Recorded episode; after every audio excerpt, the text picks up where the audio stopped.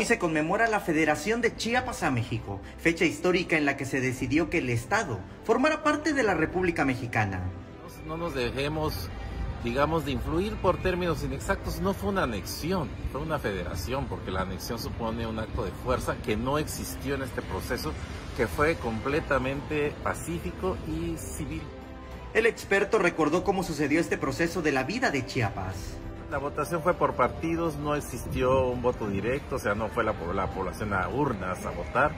Y, se tomó en cuenta para resolver la votación, el resultado final, porque cinco partidos votaron a favor de la Federación con Centroamérica, cinco a favor de México, dos quedaron indiferentes, como se dijo entonces, y se tomó la decisión de resolver esto eh, tomando en cuenta la población que tenían registrada por departamento y los, los departamentos o partidos más bien eh, que votaron por México sumaron mucho más habitantes que los que votaron por Centroamérica.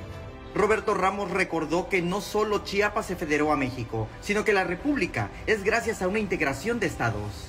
Que siempre hemos visto un poco esta fecha desde nuestro punto de vista local, o sea, chiapaneco y creemos que Chiapas se une a un México ya integrado y en realidad México se está formando también en ese momento, se está integrando.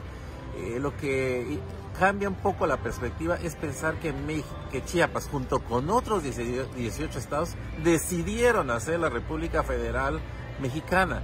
Y eso cambia mucho la perspectiva. En realidad, Chiapas es uno de los estados fundadores de esa federación en 1924. No se unió México que ya estaba eh, integrado realmente.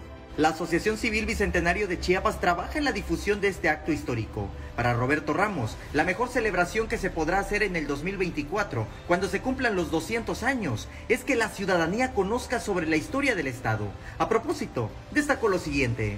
El próximo año, por cierto, 23, eh, se cumplirá el bicentenario de la proclamación del Plan de Chiapas Libre, que da pie a todo este proceso que lleva a la Federación del 24 porque es el plan de Chiapas Libre la expresión de que los chiapanecos de entonces querían eh, determinar su soberanía a partir de lo local y, ya de ahí viene la, la, eh, la, propuesta de hacer una consulta por eh, todos los partidos, los 12 partidos que conformaban la entonces provincia de Chiapas y con el resultado que ya conocemos que es la Federación América. En Tuxtla Gutiérrez existe un monumento que recuerda la Federación de Chiapas a México.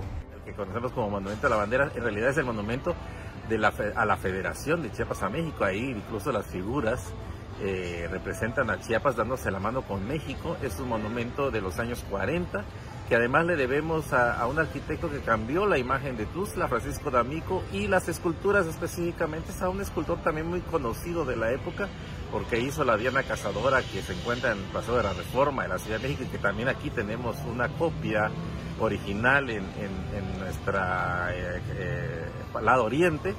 Eh, y es eh, entonces es importante este monumento porque refleja los valores de la época, eh, los valores estéticos, políticos, sociales y además conmemora una fecha trascendental que es esta de la que estamos hablando, la Federación de Chiapas a México. Samuel Revueltas, Alerta Chiapas.